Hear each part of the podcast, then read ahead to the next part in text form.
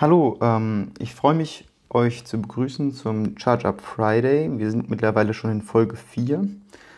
Ähm, es geht diese Woche um die News von dem 24.07. bis zum 30.07., also von letzten Freitag bis einschließlich gestern. Ich bin heute leider alleine am Start, weil die Melina im Urlaub ist. Sprich, ähm, Magnus macht den Podcast heute alleine. Nichtsdestotrotz hoffe ich, dass es für euch so informativ wie möglich ist. Und ähm, ja, viel Spaß beim Zuhören. Wir starten direkt ähm, typischerweise mit einer kleinen Korrektur zur letzten Woche. Und zwar haben wir über die Preise von dem VW WeCharge gesprochen. Und ähm, da sind wir eigentlich nur auf die Preise eingegangen, wenn man kein ID3 besitzt. Die Preise für den ID3, also wenn man dieses Fahrzeug besitzt, hat man nochmal vergünstigte Konditionen für diesen Charging Service, den VW da ähm, gelauncht hat. Und zwar gibt es dann auch diesen Recharge Go Tarif mit 0 Euro Grundgebühr und man hat trotzdem einen Preis von 55 Cent pro Kilowattstunde bei Ionity und ähm, genau beim öffentlichen Laden keine grundsätzliche Sessiongebühr zum Freischalten. Das war mir noch wichtig, dass wir das ähm, noch nachholen bzw. anfügen, weil das doch nochmal ein großer Unterschied ist. Genauso ist es auch bei dem WeCharge Plus, also der teuersten Variante, ist es dann so, dass man ähm, eben diese 30 Cent pro Kilowattstunde hat und die kostet nicht 17,49 Euro wie letzte Woche gesagt, sondern bei dem ID3 kostet sie nur 9,99 Euro. Und ich sage da nur, weil ich finde, für einen Fieldfahrer ist dieser Preis tatsächlich vertretbar. Ähm, wichtig ist dazu noch zu sagen, dass bei dem Recharge Free sich äh, bei beiden nichts ändert. Also egal, ob man den ID3 besitzt oder ein anderes VW-Modell besitzt, ist der bei 0 Euro im Monat. Dann gehe ich ähm, zur nächsten News. Die betrifft wieder VW und die ist sehr erfreulich. Und zwar habe ich verschiedene Testberichte gelesen, verschiedene Testvideos zu dem VW ID3 gesehen und bis auf ein, zwei Kritikpunkte begeistert das Fahrzeug ähm, im Allgemeinen. Und zwar ähm, ist das Hauptargument vieler Tester, dass es einfach ein gutes Preis-Leistungs-Verhältnis ähm, bietet und auf jeden Fall Potenzial zum Golf der Elektromobilität hat. Und ähm, ja, wesentlich dynamischer fährt als ein Verbrenner, aber das war ja zu erwarten. Auch wesentlich komfortabler und soll eine super ähm, Isolierung haben, was Windgeräusche angeht. Und ich will gar nicht weiter über Details zum Fahrzeug sprechen. Ähm, wichtig war mir noch ein bisschen hervorzuheben, dass er 13,6 Kilowattstunden auf 100 Kilometer verbrauchen soll und das ist tatsächlich ein sehr respektabler ähm, Verbrauch. Genau, die Assistenzsysteme generell sollen überzeugen, außer der Sprachassistent, aber der wird hoffentlich per Software-Update dann noch nachgeliefert. Dann kommen wir auch schon zur nächsten ähm, Neuigkeit der Woche. Und zwar hat der Wallbox-Hersteller oder Ladeinfrastrukturhersteller Entratec ähm, eine neue DC-Wallbox in zwei Leistungsstufen vorgestellt. Entratec kommt aus Nordenstedt und diese Wallbox kommt mit 22 Kilowattstunden oder in der anderen Leistungsstufe, äh nicht Kilowattstunden, kommt mit 22 Kilowatt Leistung oder eben in der anderen Leistungsstufe mit 30 Kilowatt ähm, daher. Das heißt, das ist ein kleines Gerät, mit dem man doch relativ schnell laden kann. Ähm, warum ist das Ganze schneller als eine vergleichbare AC-Wallbox? Ähm, ganz einfach, weil von dem Wechselstrom, den eine AC-Wallbox liefern würde, muss erst noch ein Gleichrichter zwischengeschaltet werden, der sich im Fahrzeug befindet, um diesen Strom auf die, auf die ähm, auf Gleichstrom umzuwandeln, der für die Fahrzeugbatterien dann verträglich ist. Und wenn man bereits Gleichstrom aus der Wallbox geliefert bekommt, kann man sozusagen diesen Gleichrichter direkt umgehen und auch diese Verlustleistung des Gleichrichters umgehen und direkt in die Batterien reinlagen. Ähm, es soll kein Fundament benötigt werden, eine einfache Wallbox-Installation und ist mit CCS und Chalemo erhältlich wobei wir letzte Woche darüber gesprochen haben, dass Shademo sich immer mehr aus dem europäischen Markt wahrscheinlich als Standard verabschieden wird.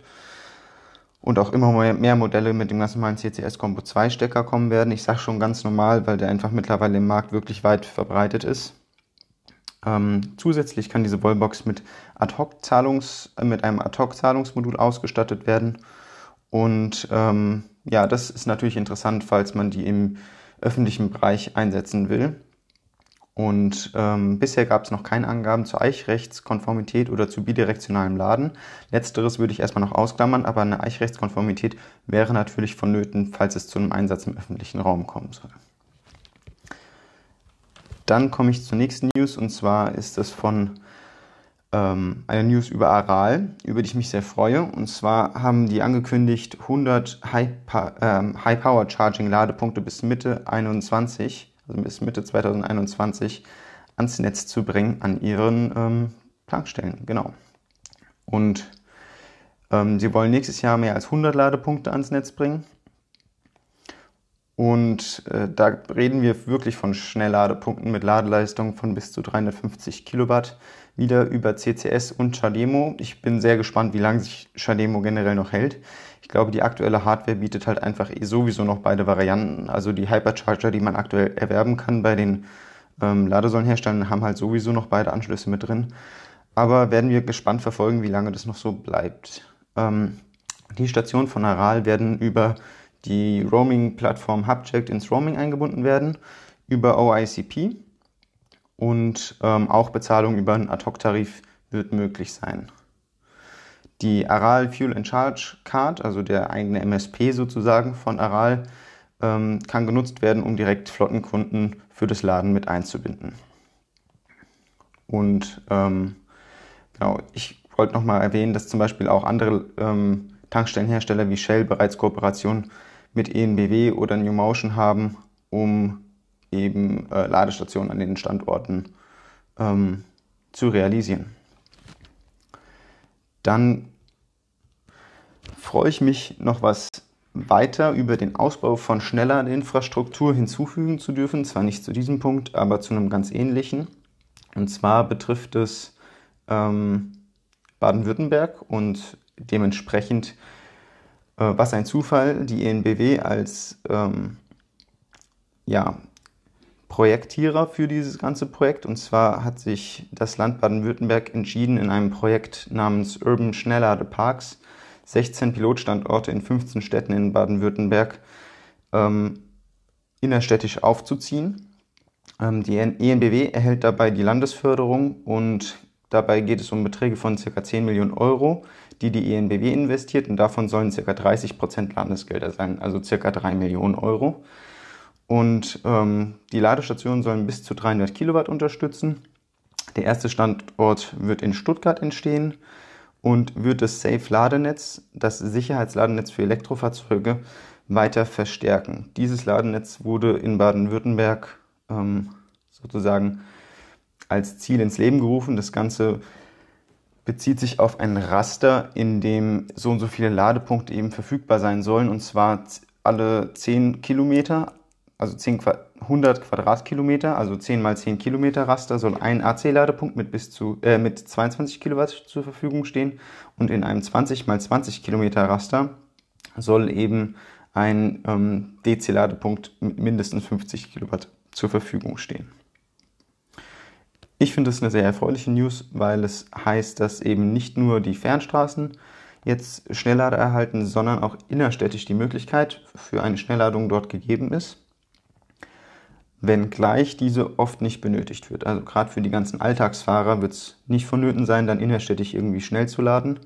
Aber für Berufspendler kann es doch interessant sein, wenn man nicht an der Autobahn das letzte Mal laden muss, sondern vielleicht gar nicht so weit vom Zielort auch noch eine Schnellladung ähm, absolvieren kann oder eine Schnellladung erhalten kann, bevor man auf die Autobahn fährt. Das ist einfach für die Leute, glaube ich, nochmal ein Sicherheitskomfort, dass man, ähm, ja, wie wenn man eigentlich am liebsten vor der Autobahn eben voll tankt. Genau. Dann gehen wir auch schon zur nächsten Nachricht. Und zwar hat der ADAC eine eigene Studie rausgebracht mit Ergebnissen zu Ladeverlusten. Ähm, dabei wurden 15 verschiedene Modelle verglichen die gängigen Modelle, zum Beispiel das Tesla Model 3 oder auch der VW E-Up und auch die Geschwister vom VW E-Up wurden da eben in ähm, der Studie hinsichtlich der Ladeverluste untersucht. Was ein bisschen schade ist, dass keine genauen Angaben gemacht wurden, mit welcher Stromstärke nachgeladen wurde, also mit wie viel Ampere, weil es natürlich eine erhebliche Rolle spielt, ob ich einphasig oder dreiphasig lade für die Ladeverluste. Also mit je mehr Phasen ich lade, desto höher sind auch die Ladeverluste. Oder wenn ich bei einem Dreiphasenlader nur einphasig lade, kann das auch wieder zu Verlusten führen. Und ähm, genau, da fehlt generell ein bisschen die Transparenz. Insgesamt kam bei der Studie raus, dass die Ladeverluste exorbitant hoch sind. Deswegen wäre es natürlich für die Leute, die daran interessiert sind und in dem Bereich so ein bisschen Freaks sind, wie uns, ähm, zu wissen, woran es da tatsächlich gelegen hat, dass diese Verluste so hoch sind. Und da finden wir es einfach ein bisschen intransparent, ähm, wie da herangegangen wurde und wir würden es gerne besser nachvollziehen können. Vielleicht liefert der ADAC da aber auch noch nach, weil ich glaube, er hat über die Woche schon sehr viel Kritik dazu bekommen. Und genau, wir hoffen, dass da noch nachgearbeitet wird. Dann baut ähm, ABB künftig die Ladegeräte in einem neuen Werk in Italien. Und zwar wird in San Giovanni Valdaro, Valdarno ein neues Werk entstehen mit einer Grundfläche von 16.000 Quadratmetern. Die ist erstmal irrelevant. Ich wollte sie einfach nur hervorheben, weil es schon sehr, sehr groß ist. Ähm, dabei geht es um 26 Millionen Euro Investment, um dieses Werk eben auf die Beine zu stellen. Und ähm, ja, diese Investition ist vielleicht auch so hoch, weil dieses Werk komplett mit Solarmodulen ausgestattet sein wird, um so viel Energie für die Produktion wie möglich äh, eben selbst herzustellen. Ich weiß nicht, ob es da komplett reichen wird, aber auf jeden Fall ist eine Komplettausstattung mit Solarmodulen ähm, wünschenswert bei neuen äh, Industrieanlagen und neuen Werken. Ähm, die Terra 184 Schnellladestation, die wir vor zwei Wochen, glaube ich, vorgestellt haben im Podcast, soll dann in diesem Werk gefertigt werden. Und da sind wir sehr gespannt, wann da die ersten auf den Markt gehen. Wir hoffen, dass das so schnell wie möglich klappt. Und ähm, ja, die ist natürlich auch prädestiniert für den innerstädtischen Bereich. Vielleicht sogar was Interessantes für die ENBW-Projekte in den Städten. Dann gibt es Neues von Tesla. Und zwar wurde offiziell die Angabe gemacht, dass Tesla in Grünheide Batteriezellen fertigen wird. Ähm, das ist schon länger im Netz als Vermutung kursiert und ist quasi nun von Tesla seitens Tesla offiziell bestätigt worden. Und ähm, genau, da wird zum einen der eigene Batteriebedarf in Berlin abgedeckt für das Model Y. Aber ich nehme an, dass die Batterieproduktion so groß sein wird, dass noch zusätzlich weitere Batterien produziert werden, die dann an andere Tesla-Standorte eben beliefert werden. Ähm, insgesamt sollen in Berlin jährlich 500.000 Elektrofahrzeuge vom Band laufen. Das ist schon eine sehr große Zahl. Ich denke, da werden sie einige der selbst produzierten Batterien direkt dort verbrauchen können bzw. verbauen können. Ähm,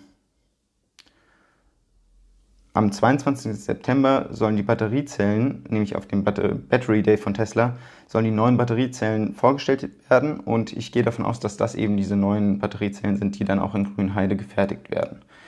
Ähm, dafür werden eben neue Anlagen derzeit aufgebaut.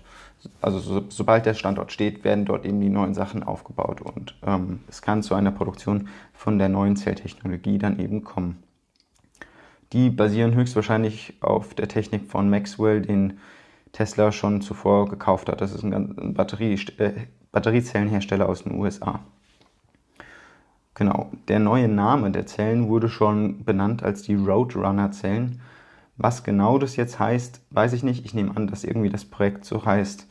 Und ähm, ich denke, zu dem Thema werden wir erst am Battery Day mehr erfahren. Die nächste News betrifft wieder einen ähm, automobilen OEM und zwar eine ganze Gruppe, nämlich die PSA-Gruppe, und die kündigt eine eigene Elektroplattform, die EVMP, für 2023 an. Das ist natürlich sehr erfreulich, weil das bedeutet, dass man sich mehr auf batterieelektrische Fahrzeuge konzentriert, ähnlich wie, bei, wie VW auch bei der MEB-Plattform. Und man wird da jetzt eine Konzernplattform ähm, entwickeln, die dann verschiedene, verschiedenen Fahrzeugen als Grundlage dienen kann. Und so eine batterieelektrische Plattform bietet eben für diese Art Autos verschiedene Vorteile wie die Raumaufteilung, das Gewicht, verschiedene Sicherheitssachen können besser sein, als wenn man eine Verbrennerplattform modifiziert. Und das Ganze kann auch kostentechnisch äh, Vorteile bringen für die Produktion. Dann wurde diese Plattform angegeben mit einem Front- und Allradantrieb, Antriebsvariante mit einer kombinierten Leistung von bis zu 250 Kilowatt, was schon ähm, ja, ausreichend, mehr als ausreichend Motorisierung für mich bedeuten würde. Und ähm, angegeben haben sie da einen Platz für Batterien zwischen 60 und 100 Kilowattstunden. Ich gehe davon aus, dass es sich um die Bruttokapazität handelt, also nicht die rein nutzbare Batteriekapazität, sondern wie viele Batterien tatsächlich verbaut werden können. Und das erste Fahrzeug, was auf dieser Plattform entstehen wird, soll im Jahr 2023 auf den Markt kommen und es wird der Peugeot 3008 sein.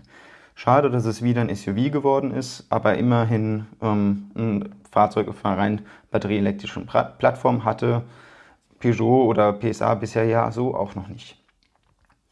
Und ähm, insgesamt kann das schon als ein kleiner Strategiewechsel von PSA gelten, weil bisher wurden immer Verbrennerplattformen modifiziert, was dem Konzern natürlich ermöglicht hat, ein bisschen zweigleisig zu fahren und auch die Produktionsreihen weiter zu nutzen. Aber langfristig könnte es tatsächlich eine richtige Entscheidung sein, eine eigene elektrische Basis zu schaffen für solche batterieelektrischen Modelle. Dann gehen wir zur nächsten News und die ist von der Charge IT. Mobility und zwar starten die eine eigene Lade-App für Ad-Hoc-Laden. Das ist sehr interessant. Die App heißt Charge It Easy, soll für Google und Apple ähm, verfügbar sein. Ich habe mir das auch schon angeguckt. Man kann sie in beiden ähm, Stores auch schon runterladen, also im Play Store und im Apple Store.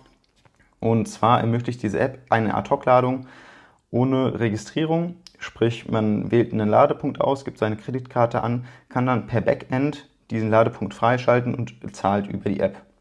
Zukünftig sollen auch noch weitere Zahlungsmöglichkeiten und Zahlungsdienstleister eben ähm, integriert werden. Ich nehme an, da wird auch PayPal und sowas dazukommen. Und es gibt auch die Möglichkeit, über einen eigenen Login mit einem Charge-IT-Account die geladenen Ladevorgänge, äh, die, die geschehenen Ladevorgänge einzusehen. Und ähm, dort kann man dann auch seine RFID-Karte, sofern man bei der Charge IT sowieso eine RFID-Karte besitzt, ähm, hinterlegen und dann lädt man nicht mehr zu diesem Ad-Hoc-Preis an den Ladestationen, der oftmals ein bisschen teurer ist, sondern eben zu den Konditionen der Ladekarte, was natürlich für Nutzer, die sowieso schon bei der Charge IT sind, ein großer Vorteil ist. Dann ähm, hat die Charge IT noch veröffentlicht, dass das Ganze auch als White Label Produkt angeboten werden wird. Das ist sehr gut, weil die haben generell viele Stadtwerke in ihrer Kundengruppe, die sich natürlich freuen, wenn sie solch ein Produkt, um weiterhin die Kunden zu binden, auch in ihrem eigenen Design anbieten können, um den Kunden eben einen vollumfänglichen Mehrwert bzw. eine vollumfängliche Möglichkeit zu geben, an sämtlichen Ladestationen zu laden. Das ermöglicht natürlich auch ähm, das Laden an Ladestationen, die vielleicht nicht in dem eigenen Roaming des jeweiligen MSPs äh, enthalten sind. Nämlich dort würde man dann einfach über eine Backend-Freischaltung über diese Lade-App eben autorisieren. Dann haben wir letzte Woche bereits über Northvolt ähm, gesprochen, die nämlich ähm, die grünen Batteriezellen für BMW liefern werden und auch Kooperationspartner von VW sind. Ähm, ja, das schwedische Unternehmen hat sich insgesamt 1,6 Milliarden Dollar weitere Finanzierung gesichert und ist damit jetzt bei einer Finanzierung von über 3 Milliarden Dollar angelangt. Und ähm, diese Finanzierung wird auch benötigt werden, eben um die neuen Werke für die Batteriezellproduktion ähm, aufzuziehen. Gut, dann gehen wir zu einer weiteren News über Tesla. Und zwar ist es sehr interessant, worüber sich die deutschen Automobilhersteller sicherlich die Köpfe zerbrechen werden. Tesla hat nämlich ähm, öffentlich ähm, mitgeteilt, ich glaube es war über Twitter, dass sie offen sind für eine Zusammenarbeit mit den deutschen Automobilherstellern im Bereich Software, Antriebsstränge und Batterien. Wie genau so eine Zusammenarbeit aussehen kann oder könnte oder wird, ist natürlich unklar. Das Ganze steht noch in den Sternen. Und ähm, ja, man weiß auch gar nicht, ob die OEMs das wollen, weil man sich natürlich in eine Abhängigkeit von Tesla begeben könnte. Herbert Dies hat seiner ähm, Zeit schon damals gesagt, dass das eigene Programm der Tesla, der Tesla Nachholplan ist. Und ja, das zeigt eigentlich nur, wie weit Tesla da vorne dran ist und dass die anderen sich definitiv danach richten und ähm, Tesla den Markt sozusagen pusht. Ich hoffe, dass das Ganze noch stärker gepusht werden wird durch die Konkurrenz, die jetzt durch ähm, die anderen Hersteller eben entsteht, dass sie mit, andere, mit eigenen Modellen nachziehen. Das hoffentlich bereichert in dem Fall die Konkurrenz den Markt und quasi ähm, beschleunigt weiterhin die Entwicklung, sodass auch günstige Modelle auf den Markt eben kommen werden. Und ähm, es ist noch zu sagen, dass Tesla bereits 2014 ähm, eigene Patente in Klammern Open Source zur Verfügung gestellt hat. Dabei war es nicht wirklich Open Source, aber es gab eine schriftliche Zusicherung von Tesla, dass man niemanden verklagen wird, wenn diese Patente genutzt werden. Sprich, es ist nicht wirklich Open Source, aber die Technologien wurden eben anderen zur Verfügung gestellt. Ähm, ob sowas nochmal passieren wird, weiß ich nicht. Hängt davon ab, wie weit Tesla in der Entwicklung ist. Ähm, ja, meiner Meinung nach wäre ein viel leichterer Schritt, um die Elektromobilität allgemein voranzubringen, den Tesla von heute auf morgen umsetzen könnte, einfach das Öffnen ihres Supercharger-Netzwerks. Das wurde aber leider bisher immer nur diskutiert, aber nie gemacht. Und diese Exklusivität ist natürlich ein Kaufargument für Tesla-Fahrzeuge und die würde damit verloren gehen. Ist aber meiner Meinung nach im Sinne des Infrastrukturboosts, den sie dann eben gehen, geben würden für komplett andere Hersteller, ähm, viel wert. Auch ähm, einfach, weil die Standorte sowieso alle schon stehen. Wenn man da ein gescheites Roaming etabliert, dann wäre das natürlich für die Branche richtig viel wert, dass einfach viel mehr Standorte von heute auf morgen am Netz wären. Dann kommen wir zur nächsten News und zwar kommt die wieder mal von BMW. Und zwar sollen nach dem BMW iX3 der BMW X1 und der BMW 5er voll elektrisch auf die Straße kommen. Nach dem iX3 kommt, glaube ich, erst noch der i4, der als nächstes elektrifiziert werden soll.